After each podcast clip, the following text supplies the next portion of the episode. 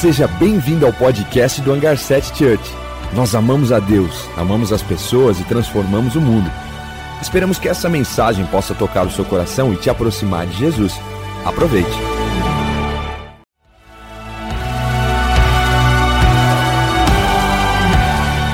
Seja bem-vindo ao podcast do Hangar 7 Church.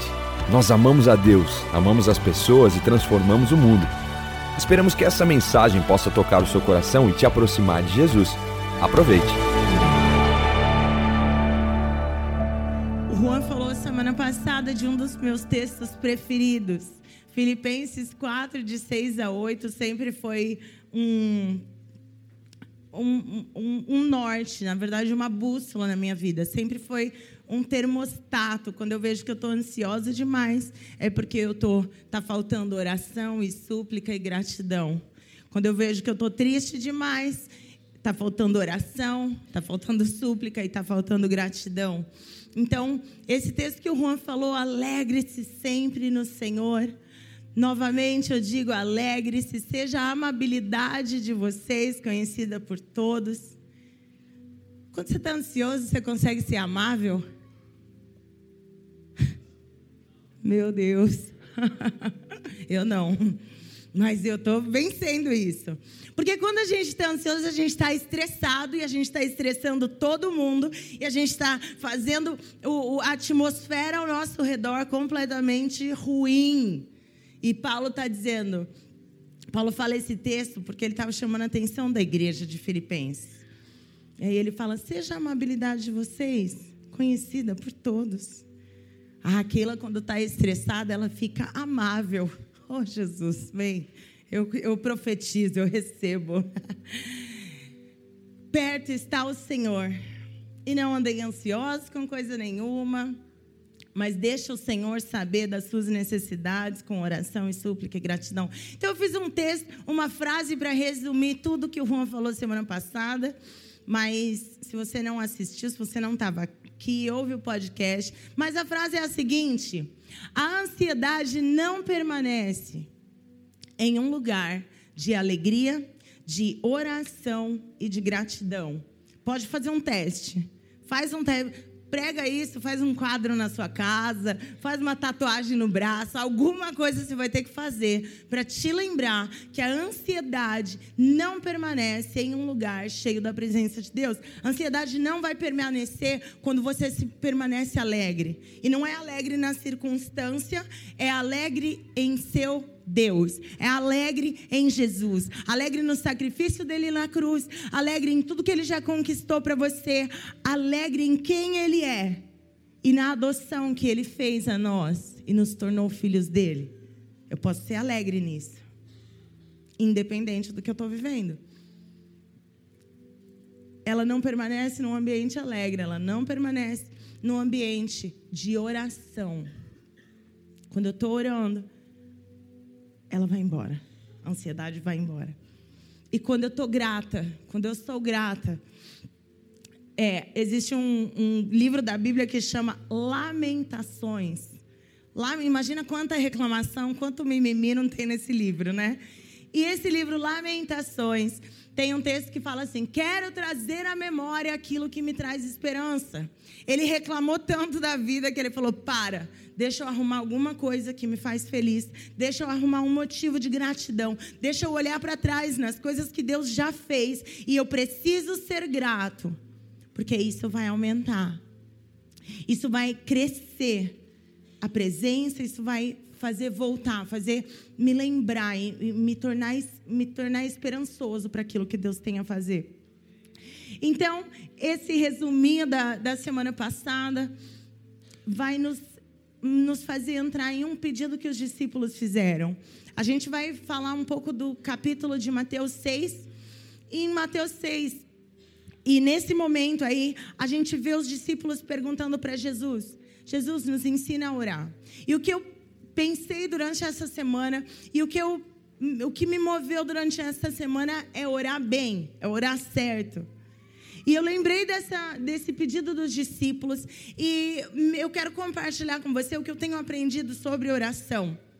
Então, hoje, se eu tiver que botar um tema, na verdade, vai ser sobre preocupações dessa vida. E o texto número um é: ore ao Pai. Porque quando Jesus fala, quando os discípulos falam ensina-nos a orar, é porque talvez eles só conheciam um tipo de oração que eles faziam dentro da religiosidade deles. Talvez eles só sabiam a oração enquanto eles eram pagãos e não conheciam a Deus, e eles se repetiam e repetiam e repetiam uma oração fixa. Talvez a oração deles era aquilo que eles aprenderam e não exatamente aquilo que estava no coração. E Jesus ele começa a ensinar Jesus ele quer saber como está seu coração. Ele não precisa, o Juan falou que oração vem de coração e eu concordo com ele. Porque ele não precisa que você fique repetindo orações o dia inteiro. Jesus não está solitário lá no céu, Jesus não está triste sozinho. Ele não tá, não, ele não tem essa insegurança nossa. Ele quer ouvir seu coração. Ele quer te ouvir. Porque eu sou mãe, eu, ouço, eu amo ouvir meus filhos, eu amo. Eu amo que eles venham para mim com algum problema, eu, eu amo quando eles vêm conversar comigo, porque eu sou mãe, eu quero meus filhos perto de mim. Então a oração, ela é muito mais é, um estar perto do Senhor, um reconhecer que Ele é o seu Deus. É muito mais eu a minha necessidade de confessar. E não a necessidade dele de ficar me ouvindo, não. É a minha necessidade de aumentar o meu relacionamento com ele, de comunicar aquilo que eu preciso. Não porque ele precisa ouvir, porque a palavra diz que ele já sabe, mas porque eu preciso confessar. É confessar a bondade e a, e a bondade, e o amor e tudo dele, e não vãs repetições. Então, quando diz assim, ore ao Pai, aí Jesus vai lá e começa a ensinar os discípulos. Então, ele começa. Então, tá, então quando você for orar, ele começa a ensinar o Pai Nosso. E ele não faz apenas é, o Pai Nosso, mas ele fala já antes, antes. Então, quando você for orar, você vai para o seu quarto. Você, você sai, você sai do ambiente, você sai do pânico, você sai do problema e você se fecha junto com o Senhor. Feche a porta. Esteja você e Ele. E claro que isso não é só o quarto, isso é na moto, isso é no trabalho, isso é onde você estiver. Às vezes, no meio da multidão, eu vou para o meu quarto. Eu vou ali, me fecho ali com o Senhor e começo a clamar para Ele. Não é o tempo todo que eu estou na minha casa que eu posso entrar no meu quarto. Mas no meu dia a dia, eu me fecho com o Senhor. E Ele se fecha comigo. E o Pai está lá. Para mim, a melhor garantia é saber que o Pai está lá. O Pai está me ouvindo. Sabe qual era a sensação de uma caçula, de quatro filhos dentro de casa, de uma mãe e um pai que trabalhavam muito? É que não existia ninguém lá para me ouvir. Qual é a sua sensação? Você sente que Deus está ali te ouvindo? Porque não importa o que eu sinto, o fato é que Deus está lá. Você está entendendo? Às vezes você ora e fala assim: parece que você não está me ouvindo. Tudo bem o que você está achando. Deus está lá. O Pai está lá. Esse capítulo de Mateus 6, ele trata muito de paternidade. Ele fala mais de dez vezes que Deus é o seu pai. E o seu pai está lá. E talvez o meu pai não estava lá. Talvez o meu pai estava trabalhando no dia que eu precisava chorar para ele. Mas o seu pai, que está no céu, está lá para te ouvir. E o seu pai está lá no seu quarto para te ver, para segurar teu coração, para acalmar suas ansiedades. Então ele ensina, vai para o seu quarto, faz a oração, porque o seu pai está lá. E daí ele começa a oração e ele já fala do reino. Venha o teu reino. Porque Jesus, ele saiu do reino dos céus para entrar nesse mundo. E com ele ele trouxe o reino. Então ele sabe o que é o reino, ele sabe o quão bom é o reino. Ele fala: traz o teu reino aqui. Seja feita a tua vontade, porque Ele sim sabe o que é melhor para nós. A gente precisa transformar a nossa mente para entender a boa, perfeita e agradável vontade. Então, seja submissa a essa vontade. Humilhai-vos diante da poderosa mão de Deus. Se humilha diante dele, fala: Deus, a tua vontade é melhor. E aí ele apresenta, ele diz: pode fazer seus pedidos. Então ele fala do pão nosso, ele fala: me perdoa, ele fala de tentações, porque ele está interessado em te ouvir, ele quer te ouvir. Então você pode apresentar a ele os seus pedidos. Ele fala de pedidos de necessidade básica, de comida. Pode pedir suas necessidades. Ele te ouve. Tem vezes que você não quer não, eu não vou orar por causa disso. Isso é besteira. Não. Se Jesus ensinou a gente a orar por pão, a gente pode orar por tudo, por qualquer coisa. Qualquer coisa que está te incomodando, ora por isso. Por perdão, ele, Jesus ensina a orar pela alma. Aquilo que te incomoda, aquilo que tira a sua paz, aquilo que te traz tristeza aquilo que você ainda não consegue lidar. Deus, eu não sei perdoar, mas eu preciso, eu quero. Deus, eu não quero, mas eu preciso. Deus, eu não sei lidar com essa pessoa, com essa situação, mas eu estou me colocando submissa à tua vontade. Eu quero fazer o que você diz que é certo. Assim como você me perdoou, eu quero perdoar o próximo. E ele ora pela alma, e ele ora também pelo espírito. Ele não quer cair em tentação. Ele não quer se afastar do Senhor, ele quer estar na presença. E ele faz adoração. Por que será que a gente adora a Deus? Porque ele precisa? Porque ele está inseguro? Porque ele está triste? Eu preciso lembrar que ele é bonito. Eu, às vezes, estou triste, estou qualquer coisa, o Juan fala que eu estou bonita, eu já fico feliz. Mas Deus não é assim, não. Deus já é feliz, é fruto dele. Ele não precisa da nossa afirmação. A gente adora Ele para a gente saber a grandeza dele, para a gente lembrar do quão Ele é bom, do quão Ele é poderoso, da grandeza, da bondade, do poder que Ele tem. Porque daí eu não fico ai, morrendo de medo. Não. Eu tenho um pai que é poderoso. Eu tenho um Deus que criou o universo, que criou todas as coisas, que me ama, que me chama de filha. Então eu posso me posicionar bem, eu posso me posicionar certo no lugar da oração. E o melhor é que quando Jesus ressuscita, ele diz: Eu vou mandar para vocês um consolador. E ele vai ser para vocês um parceiro de oração. Sabia que você tem um parceiro de oração? Você tem um parceiro de oração. É muito bom orar junto com alguém, não é? Às vezes orar sozinho a gente fica meio mas quando você tem alguém para orar junto, e você anota pedido de oração, e você faz um tempo de oração junto, é muito bom. Jesus nos prometeu o Espírito Santo, e o Espírito Santo é o nosso parceiro de oração. Olha o que a palavra diz. Da mesma forma, o Espírito nos ajuda em nossa fraqueza, pois não sabemos como orar.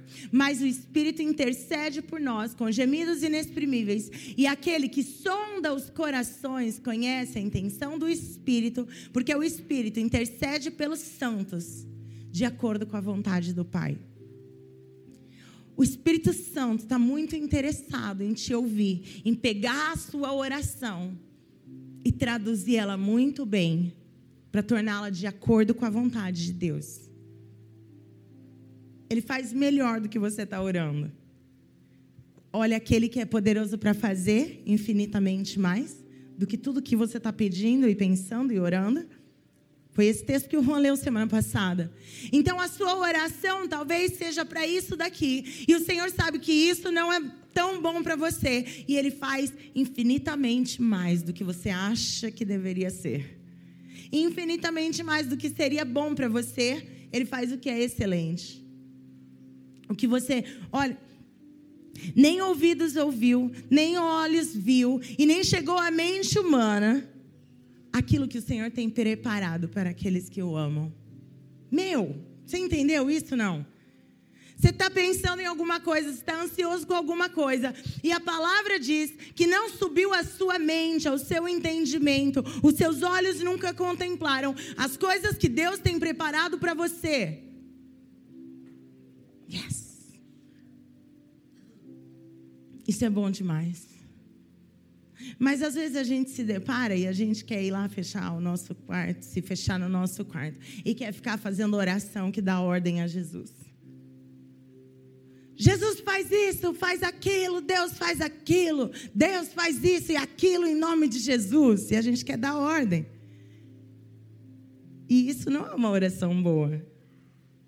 Isso não é uma oração legal. Não que você não possa fazer isso, mas vamos dizer que seria uma oração errada você dizer a Deus o que ele precisa fazer, não é? Agora, uma oração certa, Deus, eu entrego o meu caminho. Entrega o seu caminho ao Senhor. Confia nele e ele vai agir. Isso sim é uma oração boa. Deus, isso aqui está um problema que você não imagina. Aliás, você sabe, você imagina. Deus, socorro. Deus, olha o que está acontecendo. Deus, eu não sei mais como agir. Deus, olha essa pessoa. Jesus, tem misericórdia. Deus, olha essa situação. Deus, se levanta e vem me socorrer, por favor. Deus, olha isso, olha aquilo. Eu te entrego, eu te entrego, eu te entrego.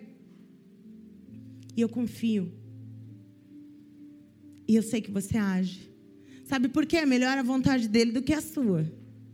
Isso eu tenho certeza. É melhor a vontade dele do que a sua. Olha uma oração errada, olha uma comunicação errada.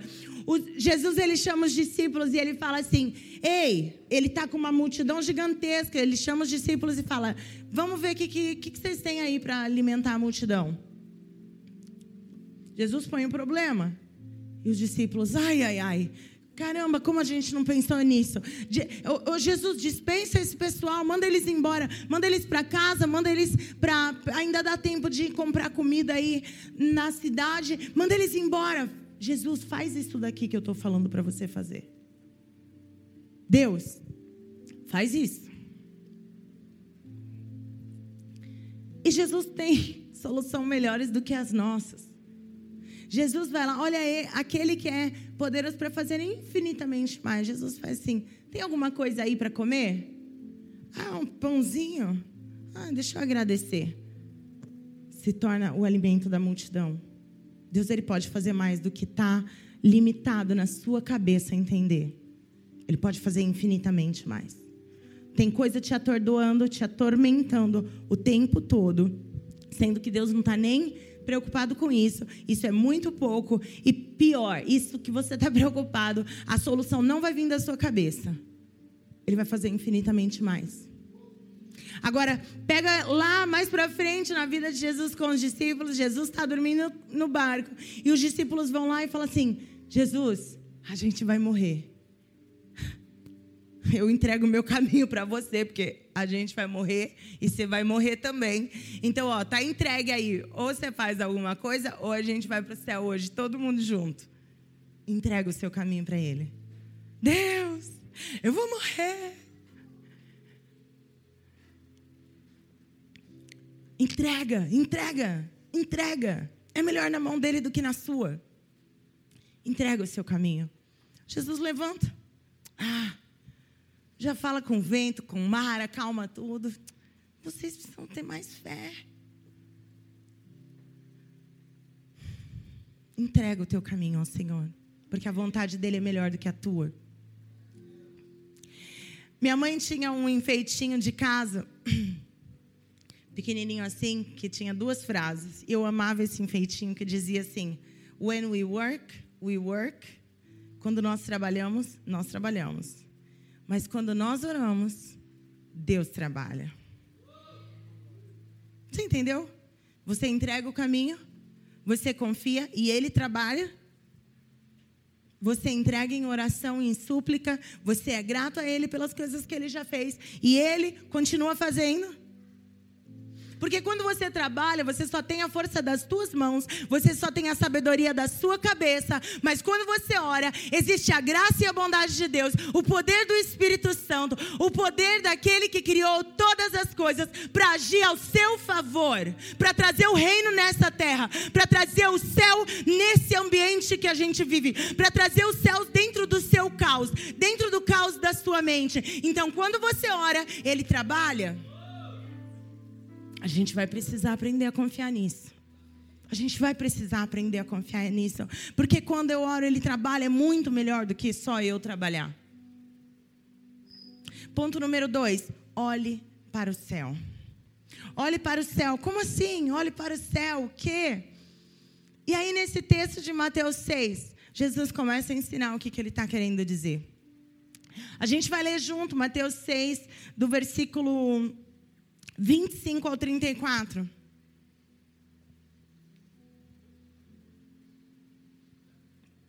Vai ter um momento que só eu vou ler para você, tá bom? Mas vai acompanhando. Pode acompanhar na TV. Vamos lá. Portanto, eu digo: não se preocupem com sua própria vida, quanto que comer ou beber, nem com o seu próprio corpo, quanto ao que vestir.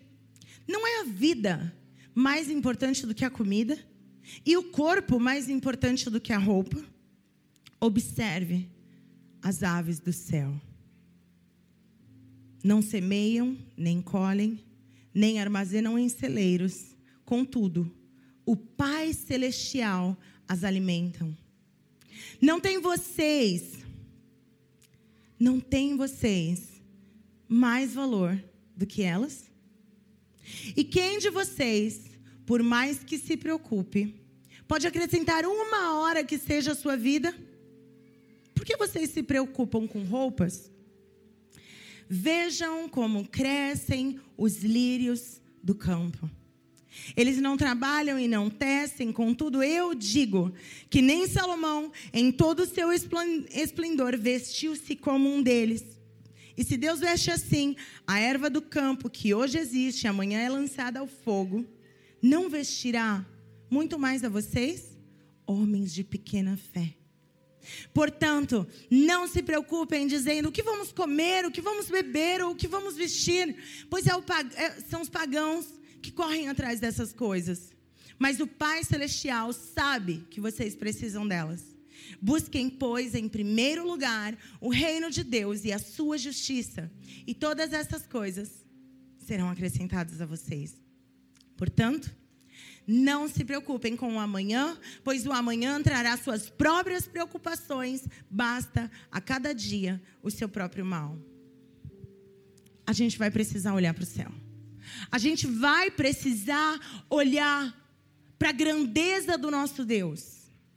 A gente estava fazendo nave essa semana e a gente estava conversando sobre ansiedade. E uma das mulheres da minha nave falou assim: Eu olho para o céu e eu começo a contemplar a grandeza de Deus. Eu começo a ver que todo dia o céu está diferente. E eu começo a ver que Deus é bom, Deus é criativo, Deus faz coisas novas. Deus não está limitado, não existe um céu quadradinho igualzinho todo dia.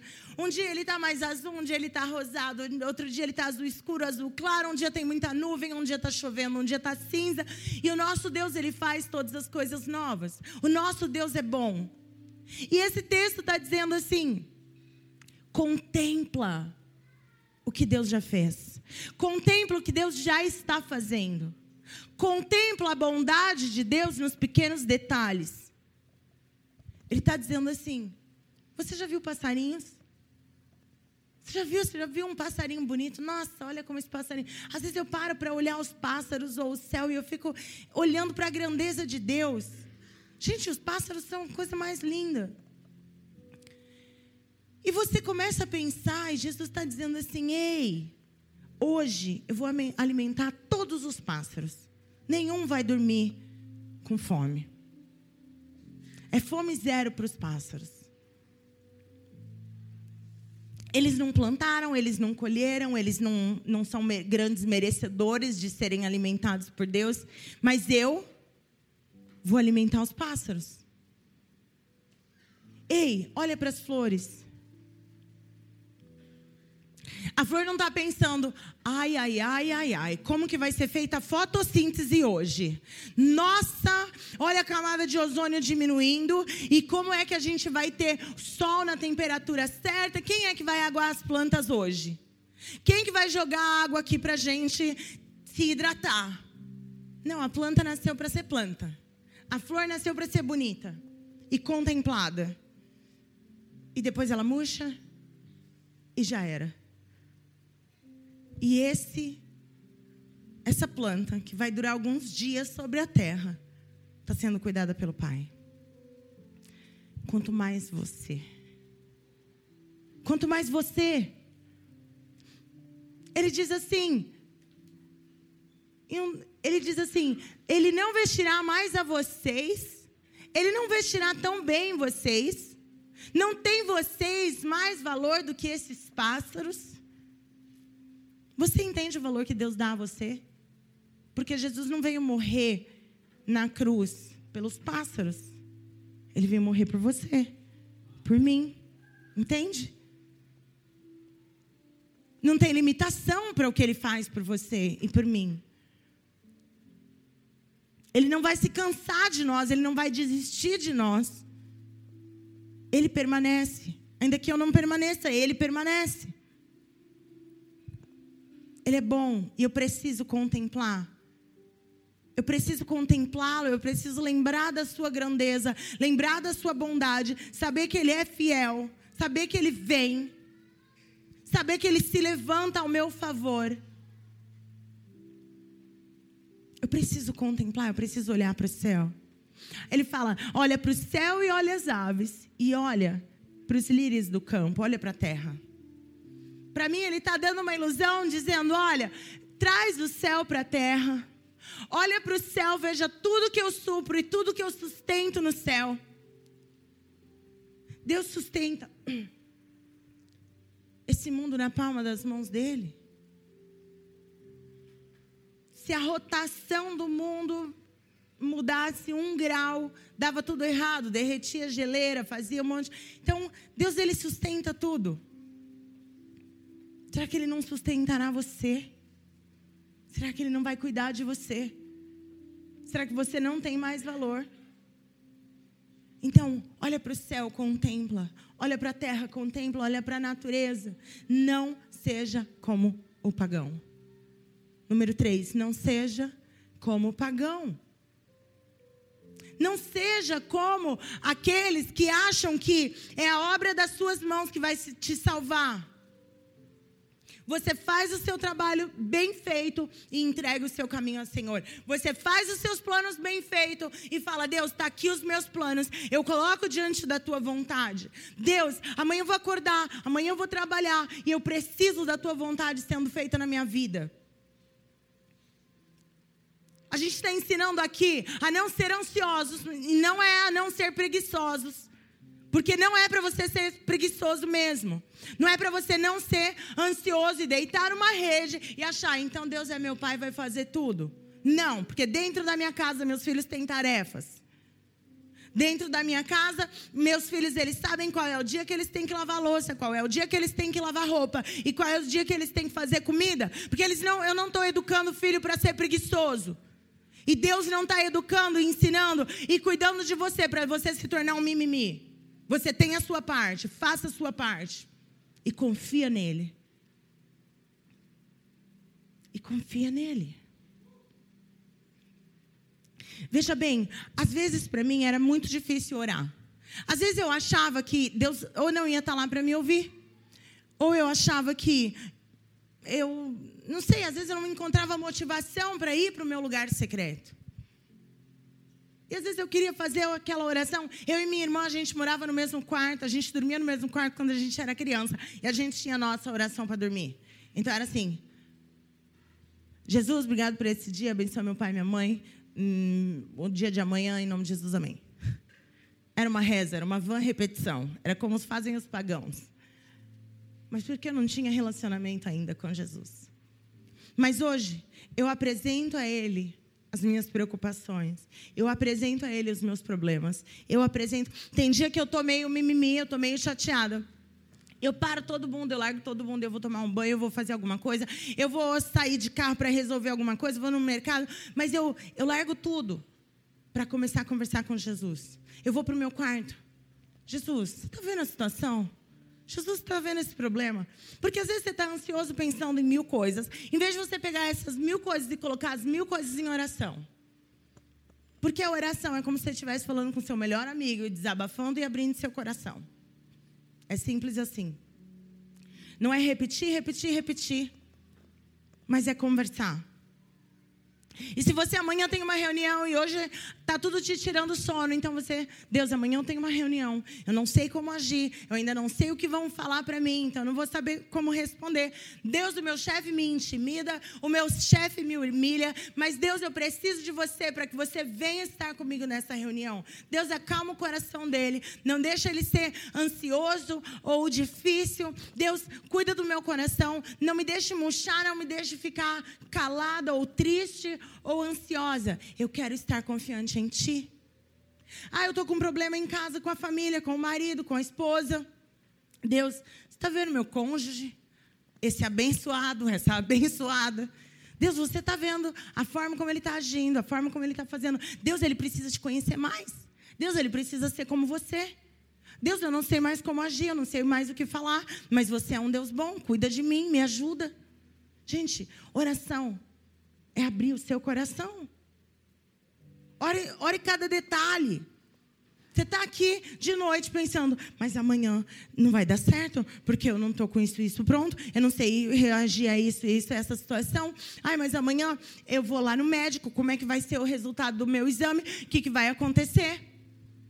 Essa semana eu estava conversando com uma pessoa e ela falou assim: eu fui pegar, fazer um exame do coração que a academia me pediu, e daí eu fui lá, fiz o exame, e o médico, em vez de me dar o ok, não era do coração, era um exame geral. Mas aí, quando ele fez a parte do coração, o médico olhou para mim e falou assim: é, acho que você vai precisar de uma ressonância e de um não sei o que lá, porque eu não sei como é que está seu coração, eu não posso dar o ok aqui não.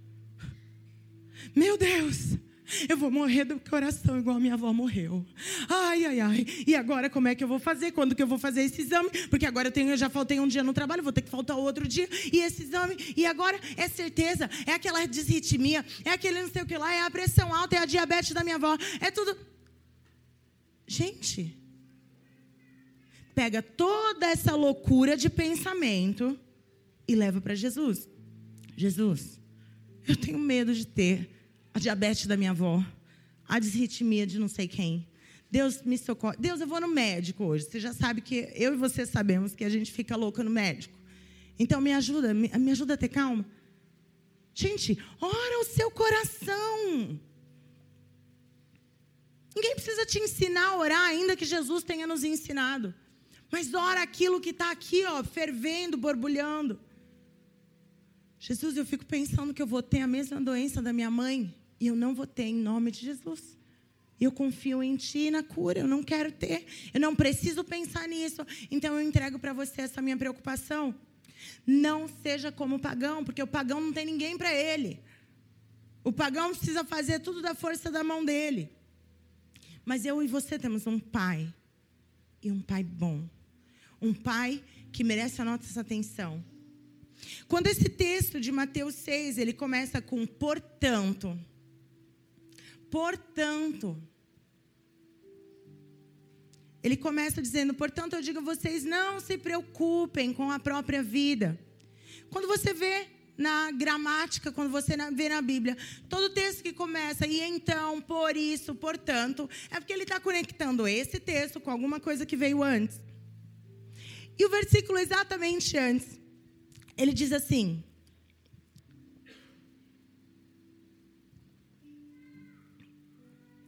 Ninguém pode servir a dois senhores, pois odiará um e amará o outro, ou se dedicará a um e desprezará o outro.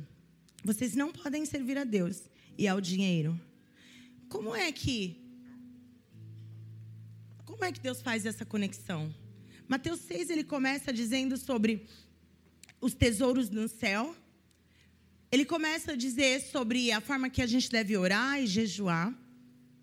E ele entra nas preocupações nessa vida, mas conectando com esse versículo: ninguém pode servir a dois senhores.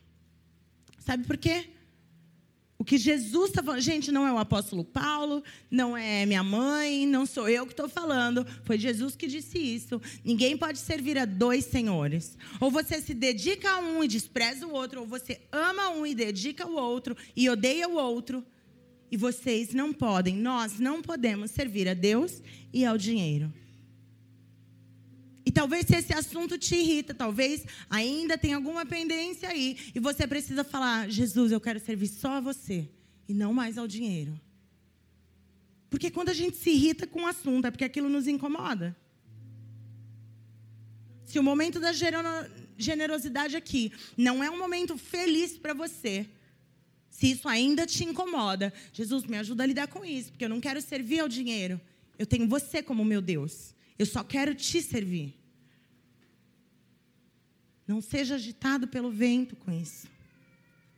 E Jesus está dizendo assim: se você está se preocupando demais, não seja como os pagãos que só se preocupam com isso, porque eles servem não a Deus, eles servem a Mamon. Não seja assim. Porque eu quero servir a Deus. E eu quero que o, o dinheiro seja uma ferramenta que Deus me dá para fazer o que Ele precisa fazer para suprir o que precisa. Eu não quero servir ao dinheiro, porque daí o dinheiro nunca vai ser um bom Deus. O dinheiro nunca vai me suprir. O dinheiro nunca vai cuidar de mim, nunca vai me acalentar no meu dia mal. O dinheiro não vai me dar colo ou ombro para eu chorar. O dinheiro não me leva para o céu e o dinheiro não me dá salvação. Jesus me dá salvação. Deus, ele envia o seu filho. Eu preciso, Jesus, só te servir. Você precisa ser o meu único, o meu Senhor, o meu Salvador, aquele a quem eu vou quando eu preciso. Então, já era, não temos mais dois senhores. Precisamos escolher quem a gente quer servir. Moisés, ele um dia vira para o povo e fala assim: Olha, existem dois caminhos, vocês vão ter que escolher onde vocês vão. Existe o Senhor e existe o outro caminho, onde os pagãos caminham, onde aqueles que estão distantes, aqueles que não conhecem o Senhor. E hoje, e Jesus disse: Ei, são dois caminhos, são dois senhores. Quem você escolhe? Quem você escolhe? Porque o dinheiro não é um bom senhor. Quando ele, quando ele começa quando a gente lê sobre preocupação e lê sobre ansiedade, as coisas que nos frustram, quando Jesus conta uma parábola do semeador, ele começa a contar, ele diz assim: um homem saiu para semear e ele começa a lançar sementes, e parte da semente caiu no caminho, e parte da semente caiu num terreno de pedras, e parte da semente caiu entre espinhos, e parte da semente caiu em terreno bom. A semente que caiu na, no caminho foi pisada pelas pessoas, porque estava no caminho. A semente que nasceu, que caiu entre pedras, rapidinho, elas ali quentinhas, elas fecundaram e subiram, mas não tinham raízes e morreram. E existem sementes aí. E a outra parte caiu entre espinhos, que cresceram e sufocaram as plantas, de forma que elas não, ela não deu fruto. Mais para frente, os discípulos pedem explicação dessa parábola e Jesus explica. Jesus diz assim: quando eu digo outras ainda, como a semente lançada entre os espinhos, ouvem a palavra. Gente, a semente é a palavra de Deus, ok? Então nós, quando ouvimos a palavra, mas quando chegam as preocupações dessa vida, o engano das riquezas e o anseio por outras coisas, outras coisas sufocam a palavra, tornando-a infrutífera. O que me entristece é quando a gente sai daqui, a gente sai de um culto como esse, a gente volta a permitir que as preocupações dessa vida nos sufoquem e roubem a palavra. Leva ela do nosso coração e a gente se torna infrutífero. A palavra dentro de nós se torna infrutífera. Por quê? Porque eu estou tão preocupada com as coisas que meu Deus ficou desse tamanho. Meu Deus ficou menorzinho do que meu problema. Meu Deus ficou tão incapaz, tão limitado e tão inútil. Porque as preocupações da minha vida é que são grandes. Porque as coisas deste mundo é que são grandes. Jesus está falando assim, viu? Você está preocupado com o quê? Sabe o que eu posso dizer da minha vida pessoal? Eu cresci numa casa e numa família que tinha uma, uma situação financeira legal. Então, na minha infância, eu não vi necessidade. Mas Deus permitiu eu passar por muitas necessidades para eu aprender que a minha dependência é dele. Deus permitiu que eu não dependesse do meu pai e que eu precisasse depender apenas dele. Eu e o Juan, a gente casou, e o Juan sempre trabalhou muito, sempre foi muito esforçado. Uma das coisas que me fez apaixonar pelo Juan era a forma como ele trabalhava, era como ele acordava de manhã, como ele estava sempre disposto. Quando eu, eu nunca tinha visto ele com preguiça. Aliás, eu nunca vi o Juan com preguiça.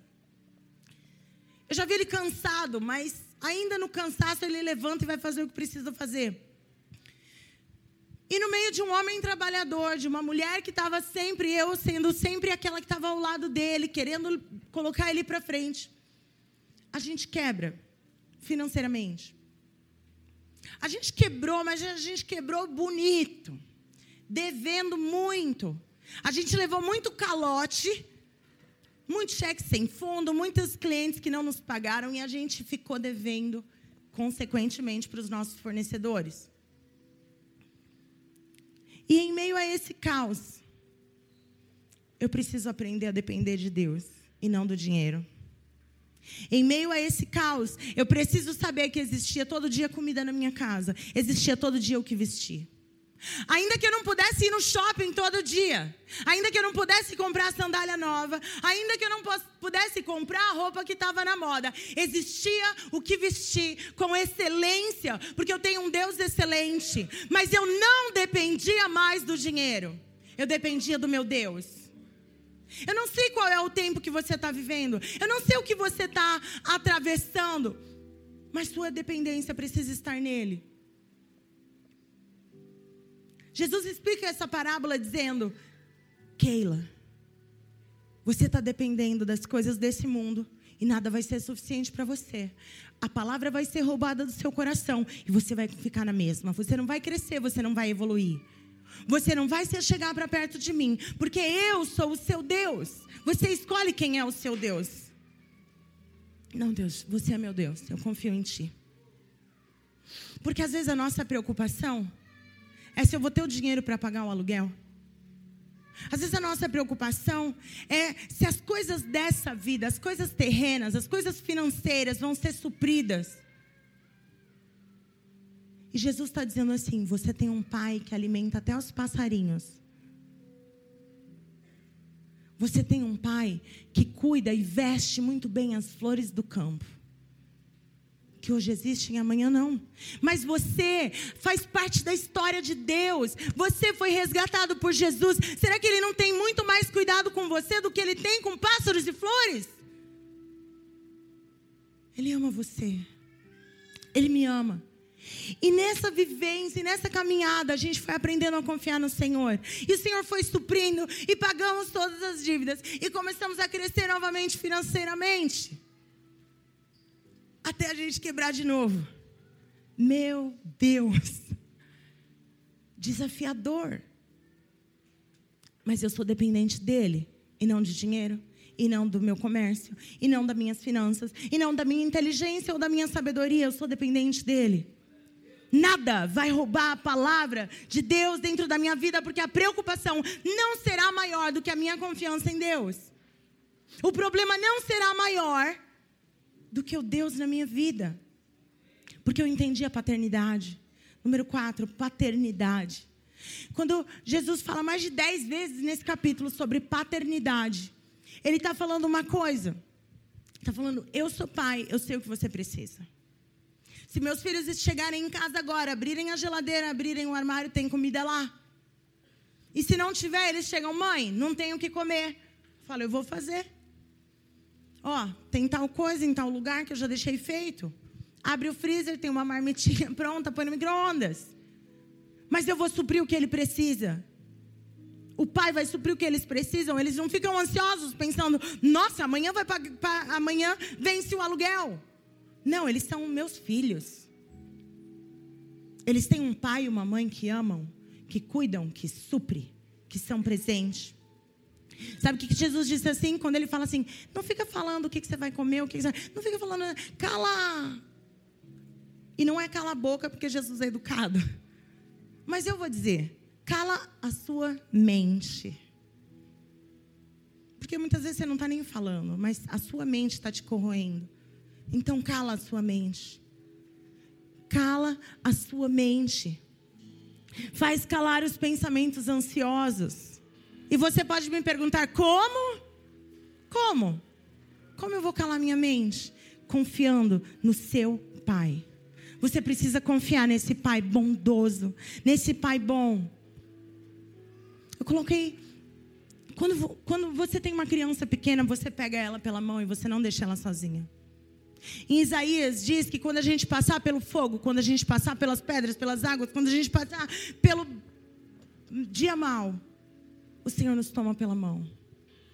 O Senhor cuida de nós. O Senhor nos levanta se a gente tropeçar. E nos levanta se a gente cair. Ele é um bom pai. Ele não vai nos deixar sozinho. Ele não vai nos abandonar. Ele está conosco.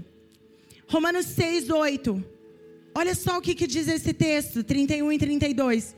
Diz assim: Aquele que não poupou o seu próprio filho, mas o entregou por todos nós, como não nos dará com ele e de graça todas as coisas? Olha aqui. Esse pai, ele te ama tanto que ele não poupou Jesus. Ele viu a humanidade, ele me viu, ele te viu. E ele disse: a gente precisa ter um plano de salvação.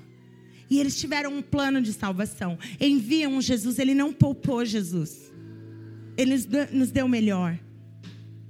Se ele que não poupou o seu próprio filho por mim e por você, será que ele não vai resolver o seu pequeno e temporário problema? Será que ele não nos dará de graça e tudo que precisamos? Fique em pé. Eu tenho mais dois textos para a gente ler junto. Porque eu vou acabar com o ponto número 5. Busque o reino. Busque o reino. Talvez você vai precisar mudar a atmosfera do lugar. Mudar a sua mente, mudar a sua fala e mudar a sua atitude. A sua oração vai precisar se tornar Espírito Santo. O que, que eu faço? Espírito Santo, o que, que eu falo? Espírito Santo, como eu devo orar? Espírito Santo, socorro. O salmista, no Salmo 121, ele diz assim: Levanto os meus olhos para os montes e pergunto: de onde me vem o socorro? Ele olha para o alto novamente. De onde me vem o socorro? E ele já responde: O meu socorro vem do Senhor que fez o céu e fez essa terra. Ele é acima dos meus problemas, ele é acima das minhas dificuldades. O meu socorro eu sei de onde vem. Vem do meu Deus, vem do meu rei, vem do meu Senhor. E eu quero te convidar agora a nos aproximar do trono da graça. Hebreus 4,16. Assim sendo, aproximemo-nos do trono da graça com toda confiança, a fim de recebermos misericórdia e encontrarmos graça que nos ajude no momento da necessidade. Esse é o momento. Existe graça diante do trono de Deus. Para você entrar não como um miserável, não como um pedinte, não como um alguém que não tem nada, não, para você entrar com ousadia de filho. Ousadia de filho. Meus filhos, eles entram na minha sala e eles têm ousadia, seja lá quem estiver na sala, eles entram porque eles são filho. Eles têm a ousadia e eles podem entrar nesse lugar. E eles podem ser confiantes de que eu sempre vou dar atenção a eles. Sempre eu vou me voltar a eles e ver o que eles precisam e como eu posso atender e como eu posso cuidar. Estamos diante do trono do Todo-Poderoso. E você pode chegar lá ousadamente, apresentar os seus pedidos. Você pode chegar lá ousadamente, sem se preocupar, porque você tem um bom pai. Feche seus olhos. Fecha seus olhos, começa a confessar a Ele. Fecha seus olhos, começa a dizer: Deus, eu confio em você. Deus, obrigada por ser o meu Pai. Chama Ele de Pai. Fala, Pai, eu confio em você. Pai, eu preciso de você. Pai, você é a minha solução. Você é o meu Deus, eu não tenho outro Deus diante de ti.